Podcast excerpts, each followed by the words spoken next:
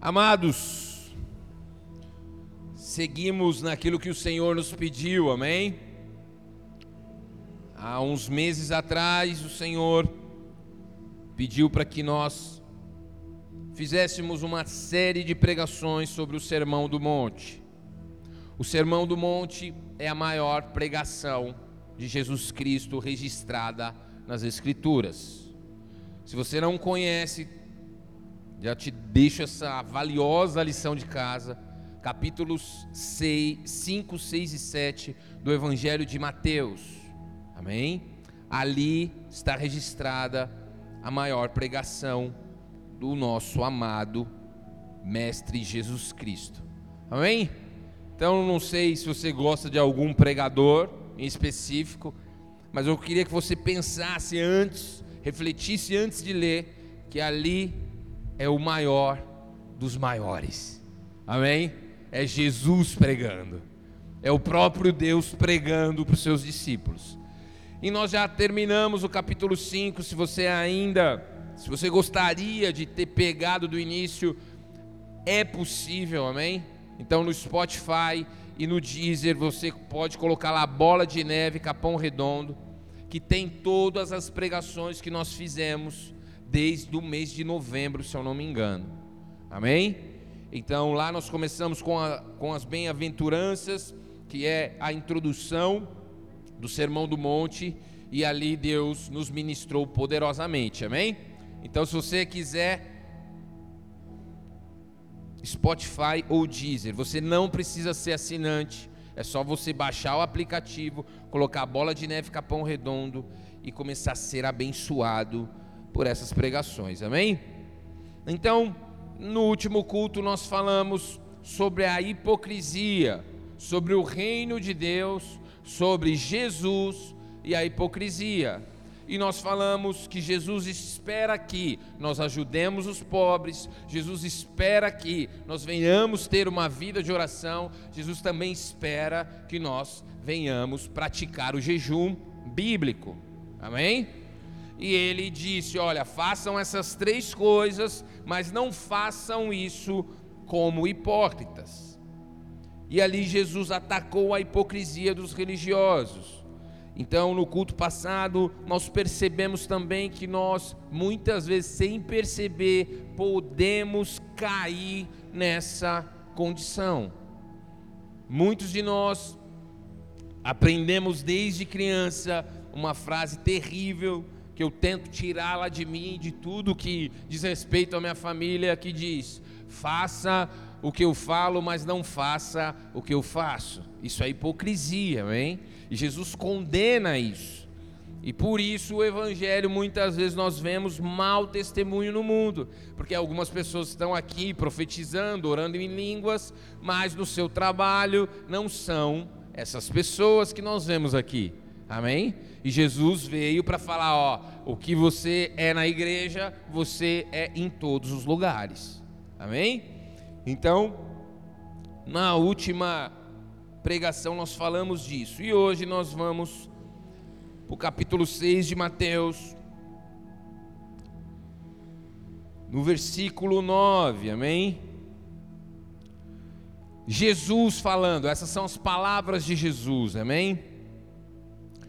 Ele disse: portanto, orem assim. Presta atenção aqui, gente. Portanto, orem assim: Pai nosso que estás nos céus santificado seja o teu nome. Versículo 10: Venha o teu reino, seja feita a tua vontade, assim na terra como no céu. O pão nosso de cada dia nos dá hoje, e perdoa-nos as nossas dívidas, assim como nós também perdoamos aos nossos devedores. E não nos deixe cair em tentação, mas livra-nos do mal, pois teu é o reino, o poder e a glória para sempre. Amém. Versículo 14: Porque se perdoarem aos outros as ofensas deles, também o Pai de vocês que está nos céus perdoará vocês. Versículo 15: Se porém não perdoarem aos outros as ofensas deles, também o Pai de vocês não perdoará as ofensas de vocês. Amém? Então Jesus ele começa uma nova sessão dizendo assim: portanto, orem assim. Antes de nós entrarmos nos versículos, não sei se você sabia, o Pai Nosso que você ora, foi Jesus quem disse, isso está em Mateus, no capítulo 6, amém? Se você não sabia, ó, agora você já está sabendo de algo mais sobre a palavra. Então, Jesus ele dá um exemplo. Na verdade, Jesus ele traz um modelo de oração. E o que nós devemos nos perguntar é: será que Jesus nos deu esse modelo para que nós repetíssemos ele? Palavra por palavra. Vou voltar um pouco antes. Perceba que Jesus ele não ensina os seus discípulos a pregar, mas Jesus ensina os seus discípulos a orar. O que isso quer dizer? Jesus está mais interessado que você ore do que você saia falando por aí. Ele quer também que você pregue, amém? Mas toda pregação, ela deve ser regada de muita oração. Amém?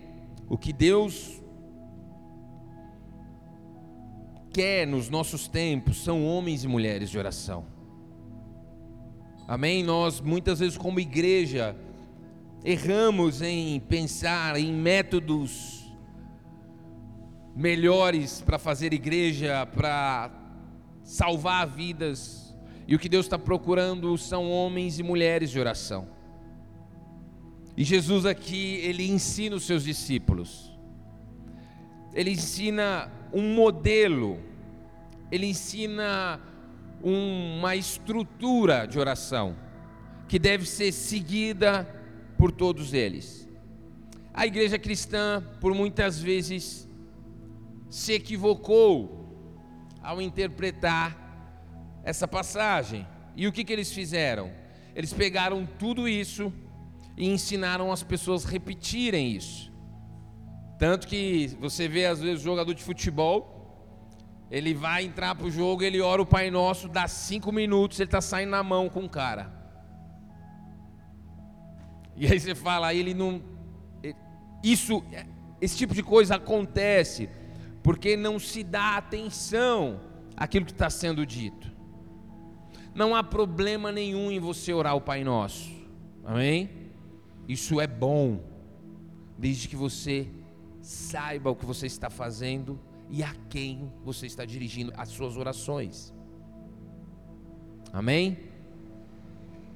Então, no primeiro século, hoje é conhecido como Didaquê, foi dada uma receita espiritual para alguns repetirem a oração do Pai Nosso três vezes ao dia.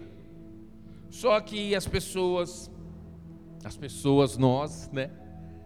Muitas vezes começamos a agir de forma mecânica. Amém? Isso é para tudo. Às vezes você vem para o culto, você não consegue adorar a Deus. Principalmente se você tem alguns anos de igreja. Sua cabeça pensa num monte de coisa e você não adora. E aí você está falando, vitorioso és, da tempestade está mas não tem efeito. Jesus ele disse: Esse povo me adora com os lábios, mas o coração está longe de mim. Então, toda vez que nós entrarmos num culto, toda vez que nós formos orar, nós precisamos antes dar uma respirada. Fala, peraí, eu vou falar com quem? Eu vim aqui cultuar a quem? Ao Senhor Jesus. E eu não sei se você já percebeu a guerra que é. Eu estava pensando em coisas da igreja no meio da adoração. O Espírito Santo falou: para, desconecta comigo, é comigo. Enfim, voltando para o Pai Nosso, não há problema nenhum em orar o Pai Nosso, desde que você saiba o que está falando, desde que seja de coração. Amém? Mas o que Jesus trouxe aqui, ele, ele disse assim: ó, quando vocês orarem, portanto, orem assim. Jesus está falando, ó, portanto, a oração de vocês devem conter essas coisas. Jesus não deixou uma reza, amém? Falou, ó, a oração de vocês deve conter esses elementos que nós vamos falar aqui, amém? O primeiro deles é Pai Nosso. Repete comigo, Pai Nosso. Jesus veio revelar a Deus como Pai. O que para nós hoje é comum, porque nós nascemos num país cristão, e aí você ouve, né? Deus é Pai, todo mundo é filho de Deus. Naquela época eles tinham um entendimento diferente, porque eles tinham uma familiaridade com a história de Abraão, que foi o pai da fé, com a história de Moisés, com a história de Jacó. Então eles conheciam a Deus como o Altíssimo, o Todo-Poderoso, amém? El Shaddai, Deus se revela assim para Abraão. E na cultura hebraica, o nome diz muito sobre a pessoa. Deus, sabendo disso, ele se revelava como Todo-Poderoso, para mostrar a eles que ele tinha todo o poder. Amém? Depois ele se revela a Moisés: Eu sou o eu sou, Moisés. Eu sou o eu sou. Porque Moisés, quando foi chamado por Deus para tirar o povo do Egito, Moisés pergunta: Se perguntarem o seu nome, o que, que eu digo? Deus diz a Moisés: Diga que o eu sou te chamou, te enviou. E nós vemos ali capítulos posteriores, Deus se revelando: Eu sou aquele que te ajuda, eu sou aquele que te tira do Egito, eu sou o Deus que te justifica. Amém? Então, os ouvintes, os discípulos que estavam ouvindo de Jesus esse ensinamento sobre como orar, eles conheciam esse Deus, o Deus que criou tudo em sete dias. Se literal ou não, não sabemos. O Deus que fez todas as coisas pela palavra do seu poder. Então, pensa comigo. Deus disse: Olha, haja luz e houve luz. E a palavra diz que apareceu um luminar maior no céu, que é o sol. Vamos alguns segundos aqui. Pela palavra da boca do nosso Deus o sol se criou. Quão grande é isso? O sol, ele é mais de cem vezes maior do que a terra. O calor do sol é insuportável, é inabitável. Então, eles conheciam esse Deus. Jesus vem em carne, o Filho de Deus vem em carne e revela para eles: olha, o Deus que fez tudo isso, Ele é Pai. Amém? E muitos de nós falamos que Deus é Pai, sabemos que Deus é Pai, mas não cremos nessa paternidade. E por que, que eu posso afirmar isso? A maneira como nós vivemos, a maneira como nós encaramos a vida, diz se nós cremos que temos um pai ou não. Paternidade é um assunto que mexe muito com a igreja, porque muitos de nós, de maneira irracional, imperceptível até, transferimos a, a ideia de pai, a experiência que nós tivemos com o nosso pai, para o nosso pai celestial. Então, quando eu falo pai para você, o exemplo de pai que você tem é o seu pai, mesmo que você não tenha tido ele. Se você não teve pai, qual é o exemplo que você tem? O que, que é mais forte? O que remete a palavra paternidade para você? A ausência. Então, quando você se achegar ao Evangelho, à igreja, quando você ouvir que Deus é Pai, você vai ter dificuldade de crer e de viver essa presença de um pai na tua vida. Vocês estão entendendo? Se você tem um pai que te oprime, você também começa a transferir essa sua visão para o Pai Celestial.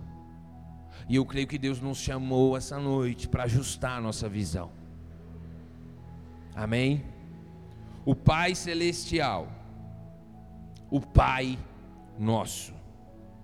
Então, o Pai é aquele que provê, é aquele que traz segurança, é aquele que abençoa, é aquele que ama,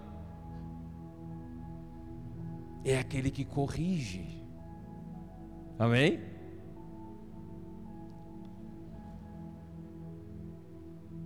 Você tem um pai. Se você crê em Jesus, você tem um pai.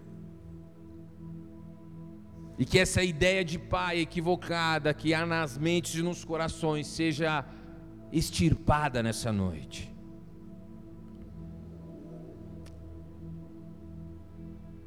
Eu ouvi algo que eu achei interessante. Deus é pai como seu pai. Só que tirando todos os defeitos do seu pai, todas as limitações do seu pai. Então, assim, por mais que você tenha um pai que falha, você vê coisas boas no seu pai. E aquilo ali é um traço do que é o seu pai celestial. Amém? E isso precisa afetar as nossas vidas. Então, se eu tenho um pai, poxa, ele está vendo essa situação. Nenhum pai vai deixar um filho sozinho numa hora tão difícil. Nenhum pai vai ouvir o filho clamar por ajuda e não vai fazer nada. Se ele não fez nada, se ainda não teve resposta, eu creio que ele está me ouvindo. Se ele não respondeu porque ainda não é tempo,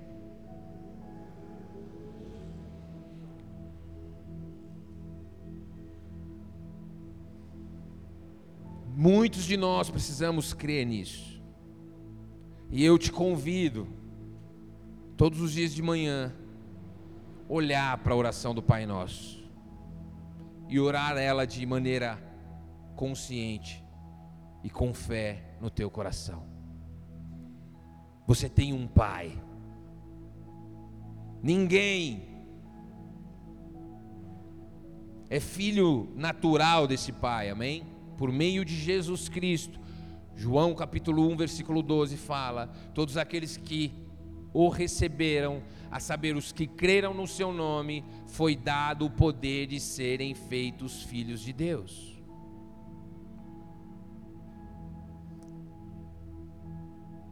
Põe no 13. Põe no 12. Mas a todos quanto receberam, deu-lhes o poder de serem feitos filhos de Deus, a saber, os que creram no seu nome. Quando nós receberam quem? Jesus. Amém? João está falando de Jesus. Todos que receberam e creram no seu nome, receberam poder, receberam um novo nascimento, nasceram do alto logo se tornam filhos de Deus. Jesus, num determinado momento, ele fala assim: Olha, vocês sendo pais maus, o que, que ele está dizendo?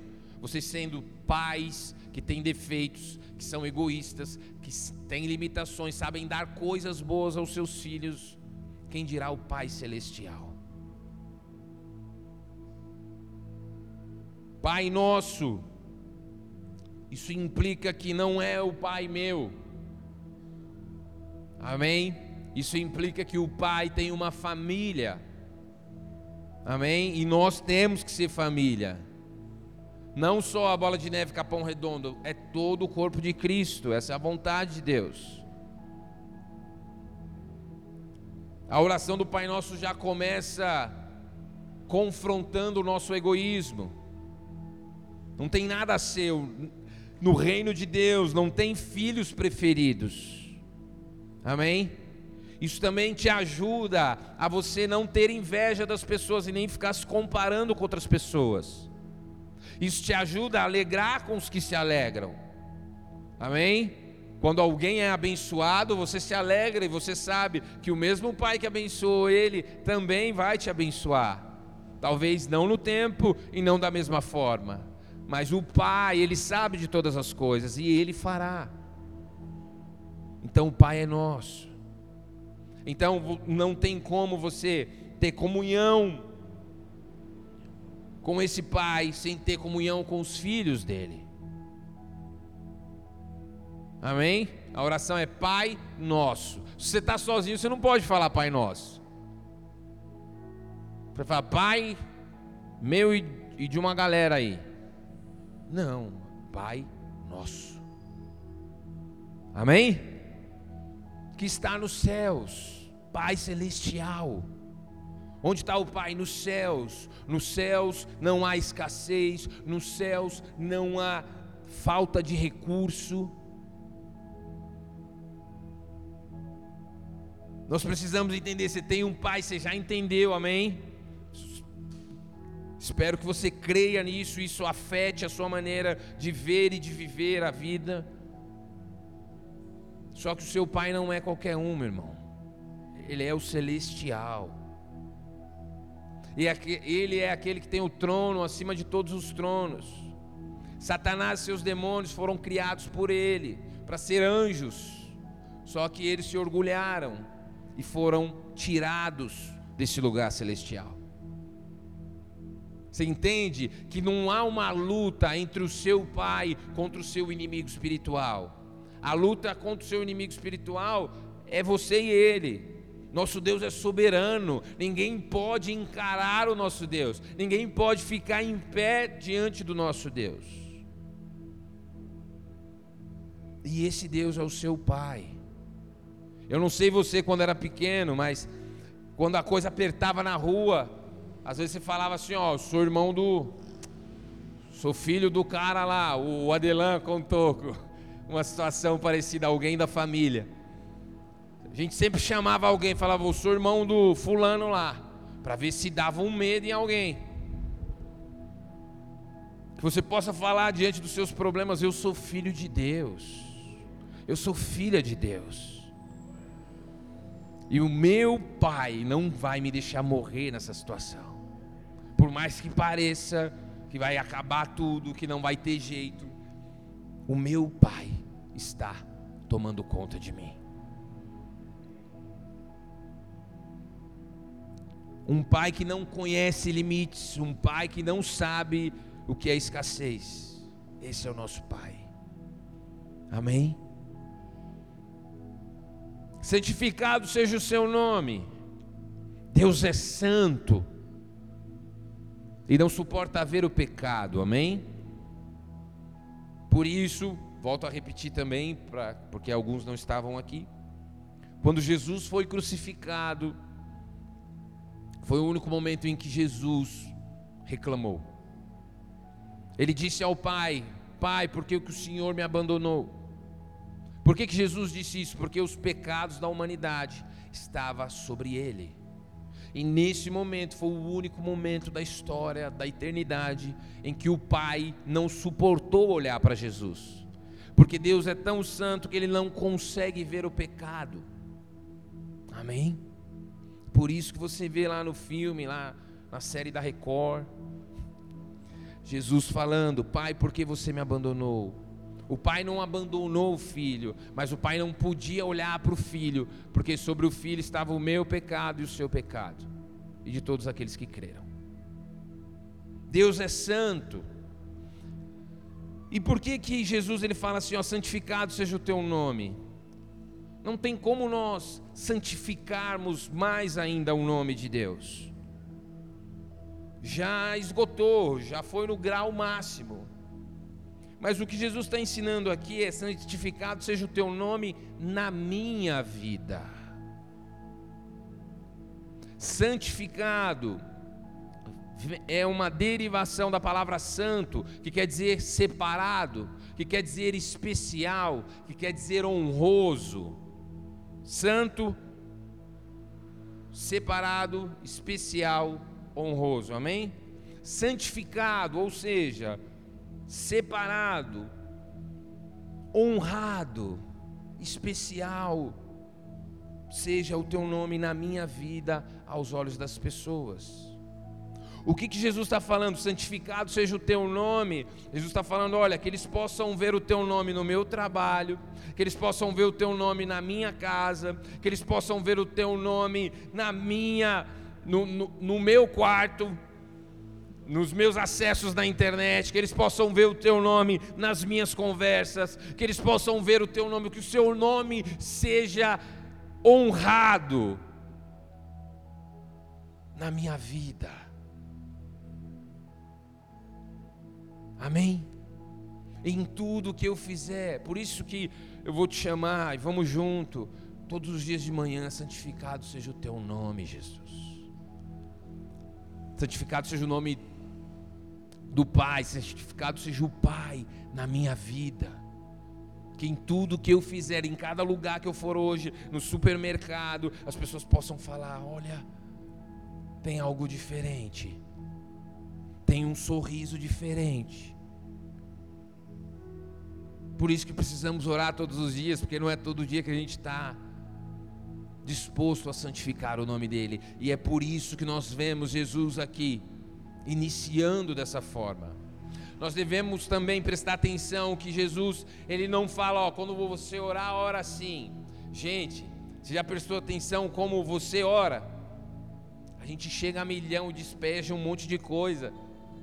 Jesus, faz aí, faz aí, cura aí essa doença, e começa a pedir um monte de coisa. Jesus tá, e o que Jesus está nos ensinando aqui, ele falou: ó, primeiramente as coisas do alto, primeiramente a vontade do Pai.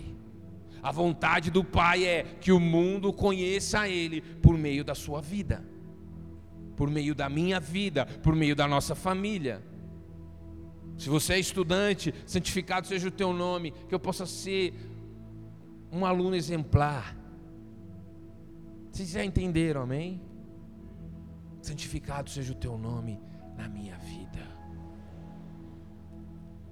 Então, nos dois primeiros versículos, esse foi o 9, agora nós vamos para o 10. Venha o teu reino. Você nunca mais vai orar o Pai Nosso da mesma forma, amém? Em nome de Jesus. A palavra de Deus fala que o reino de Deus não é comida nem bebida, mas paz, alegria e justiça no espírito. O reino de Deus será completamente estabelecido quando Jesus voltar em poder e grande glória. Amém? Mateus capítulo 26 fala disso. Amém? Porém, hoje, como que o reino de Deus é estabelecido? gradativamente ele está sendo estabelecido no coração de todos aqueles que creem, que vem o teu reino. Então, aonde há um cristão, um discípulo de Jesus, há um foco do reino de Deus ali. Amém? Então, na sua empresa, há um foco do reino de Deus ali. Mas o que eu preciso fazer para esse reino se manifestar? eu preciso que a vontade dele seja feita em mim. Seja feita a tua vontade. Então, entendemos aqui, o reino de Deus está no coração de todos aqueles que creem. E esse reino ele começa a se manifestar ao nosso redor e ao redor dos nossos quando nós pedimos que a vontade de Deus seja feita. Amém? Então nós cremos que o reino de Deus vai se manifestar nessa região, amém? De muitas formas, por meio de ONGs. Não é o Bola de Neve que veio trazer o reino, o Bola de Neve veio somar com outras igrejas que creem que o reino de Deus vai se manifestar na região da ponte para cá. Nós cremos um avivamento em que os índices de, de, de violência vai diminuir. Que essa região não será conhecida somente por enfermidade, morte, violência. Amém? que venha o teu reino na minha vida, nessa região, na minha família. E um dia nós veremos com os nossos olhos esse reino sendo completamente estabelecido. Amém? Aleluia. Seja feita a tua vontade. Jesus, ele disse: aquele que quiser me seguir, tome a sua cruz e negue-se a si mesmo. Amados, eu percebo que muitas pessoas às vezes chegam felizes na igreja, mas elas não permanecem, porque o pastor não falou o que ela queria ouvir, porque o conselho não era aquele que ela esperava, porque a vontade de Deus, muitas vezes, vai ser contrária à sua. Por quê? Porque nós temos um coração corrupto e enganoso. Infelizmente, Adão pecou e toda a humanidade foi atingida por esse pecado. Logo, a sua vontade também foi afetada. A minha vontade também foi afetada. E é por isso que nós precisamos que seja feita a tua vontade. Jesus, ele ensinou e ele orou isso. Amém? Ele falou: Pai, passa de mim esse cálice. Dias, um dia anterior à crucificação, passa de mim esse cálice. Contudo, não seja feita a minha, mas a tua vontade. E como, qual é a vontade de Deus, pastor? A vontade é revelada na palavra. Tem um monte de gente que fala: ah, eu não sei, não estou conseguindo ouvir a Deus. Abra a Bíblia. Chame o maior professor de todos os tempos, o Espírito Santo, e comece a ler a, a Bíblia. Amém? Nenhum livro se compara. A vontade de Deus está aí, meu irmão. Se nós pegarmos aqui e ler um capítulo, a gente vai ver um monte de vontade de Deus você perdoe os seus inimigos. O problema é que a gente não quer essa. Essa não. Eu quero aquela que fala da bênção, da prosperidade, da resposta, do milagre. Mas essa que fala de cruz, pula, pastor. É por isso que Deus pediu para a gente pregar o sermão do monte passo a passo. Então a gente teve que tratar de assuntos aqui que a gente não gostaria mas é Deus falando por meio de Sua palavra. A vontade é revelada, perdoar a quem nos faz mal. Seja feita a tua vontade. É como se nós pedíssemos a Deus, Deus, que a tua palavra se cumpra em minha vida. Que eu possa dar graça em todas as situações, que eu possa orar em todo momento. Vocês entendem? Quanto mais você conhece a palavra, mais você conhece a vontade de Deus. E mais você entende que para cumprir essa vontade, você precisa do Espírito Santo. Amém? Seja feita a tua vontade, assim na terra como é nos céus. Aqui é um momento em que nós temos para fazer uma intercessão pelo mundo. Aqui é o momento de você falar, Senhor, que a tua palavra se propague em todo o mundo, na terra como nos céus. Mas também é um momento de você falar, ó Senhor, que seja na minha vida como é nos céus. Como que é nos céus, meu irmão? Nós temos um, uma pista. Satanás se rebelou contra Deus, logo ele não pôde ficar lá. Adão foi e desobedeceu a Deus, logo ele não pôde ficar no jardim. Ou seja, o pecado não existe no céu. Não pode permanecer lá. Senhor, que seja na minha vida como é nos céus. Nos céus não há escassez. Nos céus os espíritos malignos se submetem. O que dizer de Satanás chegando diante de Deus pedindo permissão para tocar Jó?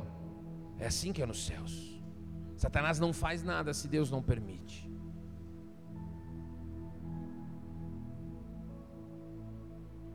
Assim na terra como nos céus. Quando nós oramos assim, nós estamos concordando com Deus sobre aquilo que vai acontecer.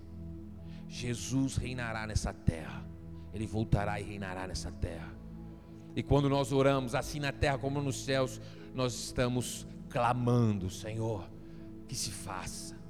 Meu irmão, não sei você, mas quando nós olhamos os noticiários, quando nós olhamos a internet, isso tem que nos levar a clamar: que venha, Maranata, ora vem, Senhor Jesus.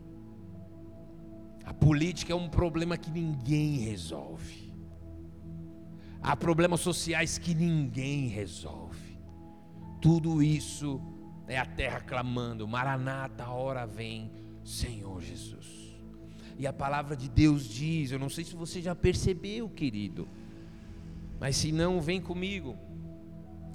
A palavra de Deus diz que Jesus voltará, reinará na terra e submeterá todos os inimigos debaixo dos pés dele. Depois que ele derrotar todos os inimigos e reinar, ele entrega o reino para o Pai. A palavra de Deus diz, o apóstolo Paulo fala em breve. A gente sabe que esse em breve não é tão breve, né, gente? Porque faz algumas alguns séculos que isso foi dito. Falou: "Deus de paz esmagará Satanás debaixo dos nossos pés". Amém? Então, terminamos a primeira parte do Pai Nosso. Agora faça um paralelo com o seu tipo de oração. Não sei se todos são assim, tá? Mas muitas vezes nós já chegamos com as nossas petições. Jesus está falando: olha, o que Jesus está falando é um modelo de como orar. Primeiro, a vontade do Pai, sempre. A vontade do Pai é o que? Que Ele seja santificado na tua vida, que o reino se manifeste, que a vontade dele se cumpra e a vontade do Pai é que a terra seja como é nos céus. Amém? Vamos para a segunda parte, no versículo 11, ele fala assim: O pão nosso de cada dia nos dai hoje. Perceba aqui que Jesus está falando da necessidade das pessoas. O pão nosso de cada dia resume a necessidade. Se você é rico, se você é pobre, dependente da cultura, cuja qual você pertence, você precisa de alimento. Então é uma necessidade que aflige a todos. E quando Jesus fala o pão nosso de cada dia, Ele está falando sim do sustento de cada dia. Nos dai hoje. Eu não sei você, mas nessa pandemia nós vimos pessoas que perderam emprego, famílias que perderam renda, e que Deus, de forma sobrenatural, cuidou das necessidades deles. Amém? Nós somos um testemunho disso, amém? Não sei, todos nós fomos atingidos, maior, menor grau na pandemia, e aqui estamos nós. O Senhor nos guardou. Então Jesus está falando: olha, depois que vocês pedirem, orarem pela vontade do Pai, comecem a fazer os pedidos de vocês não tem problema nenhum em fazer. Pelo contrário, você tem um pai que é poderoso, que te ama, então peça.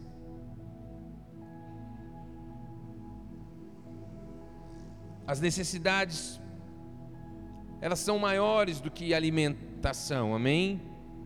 Então, se você tem uma família, você sabe disso. Vamos para o versículo 12. Fala assim: perdoa-nos as nossas dívidas, assim como também nós perdoamos aos nossos devedores. Aqui Jesus ele pede para que nós Jesus ele amarra o nosso perdão que recebemos de Deus ao perdão que liberamos para as pessoas. Se você é cristão, se você é discípulo de Jesus, se você crê em Jesus, o perdão não é uma escolha. Vocês me ouviram? Porque eu já vi cristão falando: esse eu não perdoo. Nós sabemos que o perdão dependendo da dívida, ele é muito difícil. E dependendo da situação, é impossível ser liberado. Mas Deus é o Deus do impossível. Amém? Nosso Deus é o Deus do impossível. A gente crê nisso mais facilmente quando a gente está falando de uma quantia grande de dinheiro. Ah, o Deus do impossível, aleluia. Mas o Deus do impossível, ele não enxerga impossibilidades. Nós não temos desculpa para não perdoar as pessoas, porque nós conhecemos a fonte, da onde nasce a graça que nos capacita a perdoar o próximo. Amém? As pessoas que não creem em Deus, elas não perdoam. Tudo certo, é difícil mesmo perdoar, eles não sabem fazer isso. Mas você sabe onde buscar graça para liberar perdão para as pessoas. E você, quando ora o Pai Nosso, se você não prestou atenção, e se você não perdoa as pessoas, você está valendo uma sentença de condenação. Porque você ora assim: perdoa os meus pecados, assim como eu perdoo aqueles que me fazem mal. A gente está convidando a Deus a olhar para a nossa vida e ver o quanto nós perdoamos, somente assim Ele nos perdoar. Muitas vezes achamos que não temos que perdoar ninguém, mas ore, porque às vezes no teu coração tem uma mágoazinha escondida lá. No teu coração às vezes tem uma tem um rancorzinho ferindo as suas emoções ali. Amém? Muitas vezes eu fui bonitão na presença de Jesus, sorridente, feliz. Comecei a orar, o Espírito Santo falou: Olha, você precisa liberar perdão para esse, para esse. Você ficou chateado, eu identifiquei aqui, estou te mostrando, vamos tirar isso agora. Falei, vamos, em nome de Jesus. E como que se libera perdão, gente? Primeiro passo é orar, é verbalizar. Tem pessoas aqui nessa noite que precisam perdoar os seus pais. Tem pessoas aqui nessa noite que precisam perdoar pessoas com as quais elas se relacionaram. A falta de perdão, a falta de perdão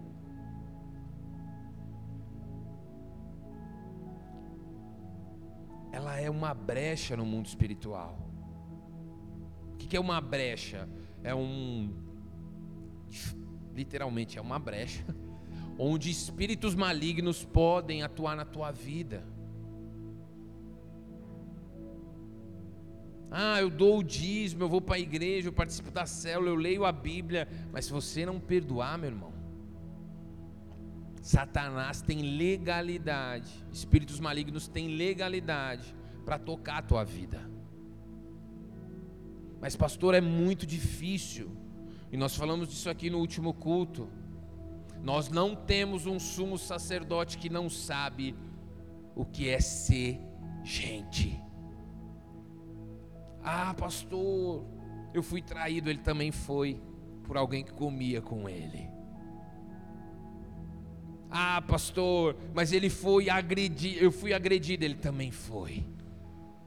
E até a morte. E sabe o que ele fez quando ele estava pendurado, sangrando, nos seus últimos minutos? Quando riram dele, ele falou assim: Pai, perdoa eles, eles não sabem o que fazem. Esse é o teu Senhor. Dizer que Deus só nos perdoa se perdoamos os outros, eu não acredito nisso. Porque senão nós estávamos perdidos. Amém? Nós já vamos chegar lá, eu já vou explicar melhor. No versículo 13, nós pedimos para que Deus nos livre das tentações, não nos deixe cair em tentação. Presta atenção, ser tentado não é o mesmo que cair em tentação. Amém? Ser tentado é quando você pensa em fazer algo. Cair em tentação é quando você faz algo. Certo? Mais ou menos. Você é tentado muitas vezes por muitas vezes não. Você é tentado pelos maus desejos que há no seu coração, pela cobiça. Tiago fala isso. Deus ele não tenta ninguém, porque ele não pode ser tentado pelo mal. Quando nós somos tentados é porque o nosso coração é corrupto. A cobiça do nosso coração. Então, ah, quando eu penso em fazer, eu estou sendo tentado. É verdade? Não necessariamente. Porque Jesus fala que quando você pensa em adulterar, você já adulterou.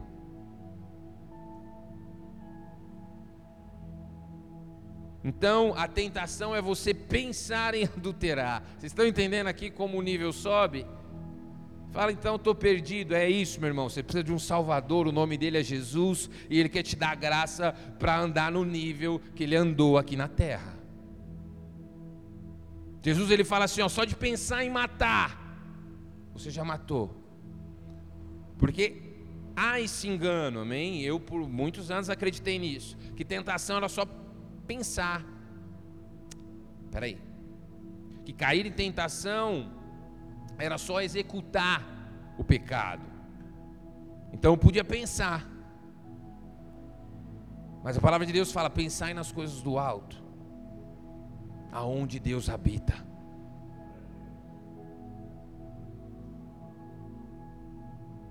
Não nos deixe cair em tentação nos pensamentos. Não nos deixe cair em tentação nos nossos olhares. Não nos deixe cair em tentação com as nossas mãos, com as nossas palavras. É certo que nós seremos tentados pelo nosso coração que é mal e por esse mundo tenebroso, amém? Às vezes você acha que a sua luta é contra o diabo, na verdade, sua luta é contra você mesmo, a maior. E a segunda é o Satanás mesmo, os anjos caídos.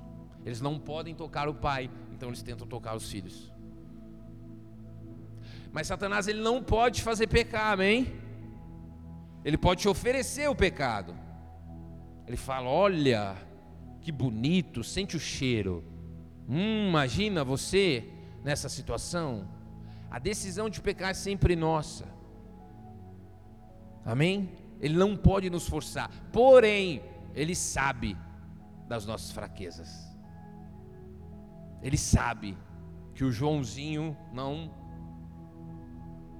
resiste a uma torta de morango. Estou dando um exemplo, amém?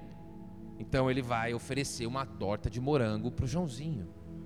Ele sabe qual, quais são as nossas fraquezas. Por isso nós temos que orar dessa forma: Senhor, não me deixe cair em tentação mas livra-nos do mal, do mal que há no meu coração, do mal que me rodeia. A palavra de Deus diz em 1 Pedro que o inimigo anda ao derredor como um leão, querendo abocanhar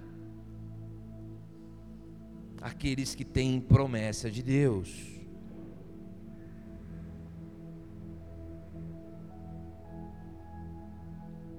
Livrar-nos do mal não é só do maligno, é também da carne. Senhor, que eu não venha andar de acordo com a minha vontade. E aí, vamos para o final. Ele fala: Porque teu, pois teu é o reino, o poder e a glória para sempre. Amém. O único o único digno de honra e glória. Amém? Todo mundo tem que orar essa, a oração do Pai Nosso até a vinda de Jesus. Porque às vezes nós fazemos algumas coisas pela graça de Deus e somos tentados a nos gloriar, achar que tem a ver conosco. Jesus, teu é o reino, só você reina. Jesus, teu é o poder, só tu tens o poder e só ao Senhor pertence a glória. E não é só hoje, é para sempre. Amém? O versículo 14. Jesus termina a oração e ele dá um faz um comentário. Ele acrescenta algumas palavras depois de terminar a oração. No versículo 14 ele fala: Porque se perdoarem aos outros as ofensas deles, também o Pai de vocês que está no céu perdoará vocês.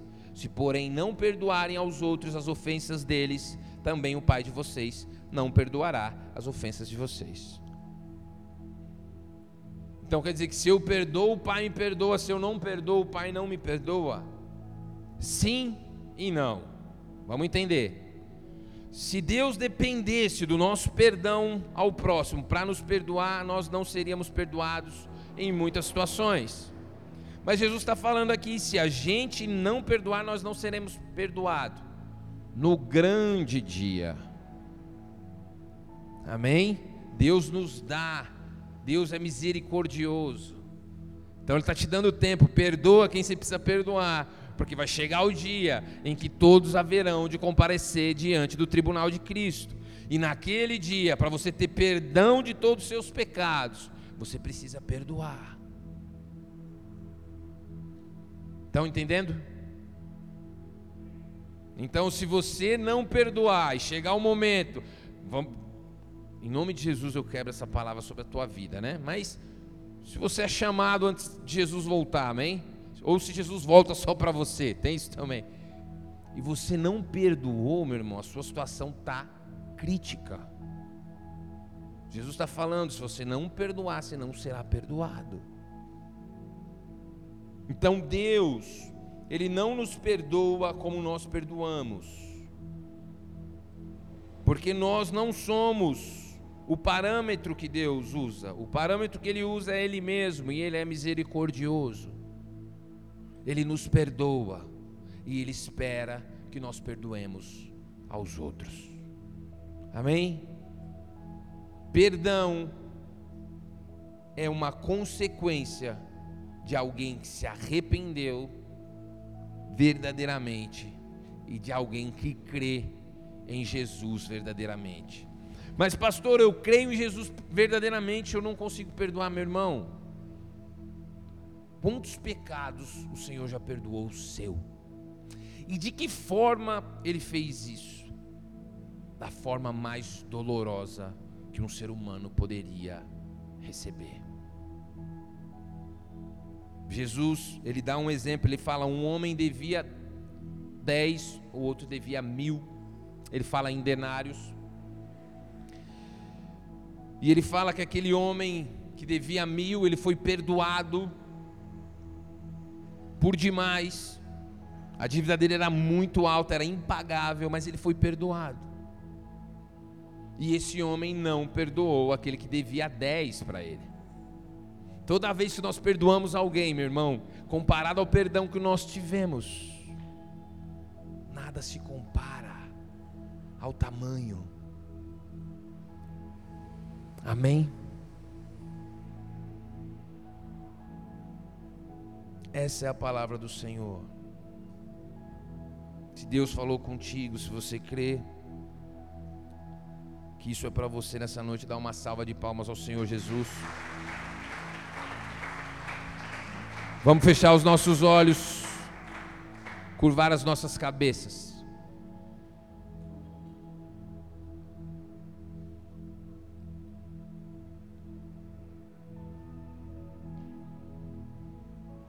O seu Pai, o meu Pai, o nosso Pai, nos trouxe aqui nessa noite para nos lembrar que não somos órfãos, que ainda que o seu pai e a sua mãe que te amamenta, foi essa pergunta que Deus fez para o profeta: pode uma mãe que amamenta abandonar o seu filho? O profeta disse: Eu não sei, tu sabes. E Deus responde: Ainda que essa, ainda que essa o faça, eu jamais o abandonarei. Feche os teus olhos. O Espírito Santo vai te convencer que você tem um Pai. E Ele está vendo o seu sofrimento. E Ele te diz nessa noite: Eu estou cuidando de tudo. Essa luta não é para tua morte, é para a glória do meu nome. Mas, Senhor, está doendo, está difícil. O Senhor te diz nessa noite: não acabou. Mais uma vez o Senhor está falando com você: não acabou. Eu sou teu Pai celestial.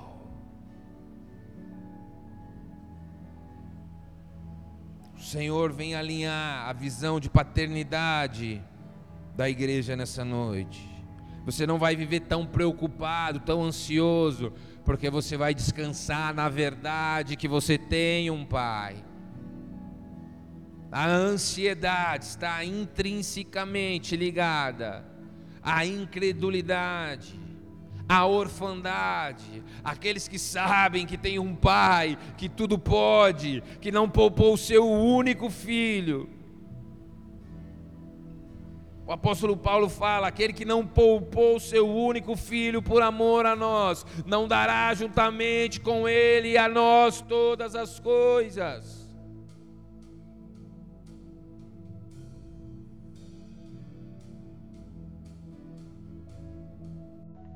Nós somos a Igreja Bola de Neve Capão Redondo. E se essa mensagem te abençoou, nos ajude a espalhar as boas novas de Jesus Cristo, compartilhando o link dessa mensagem com o máximo de pessoas possíveis e nas suas redes sociais. Também te convidamos para os nossos cultos presenciais, que acontecem aos domingos às 19 horas e às quintas-feiras às 20 horas. Esperamos por você. Que Deus o abençoe.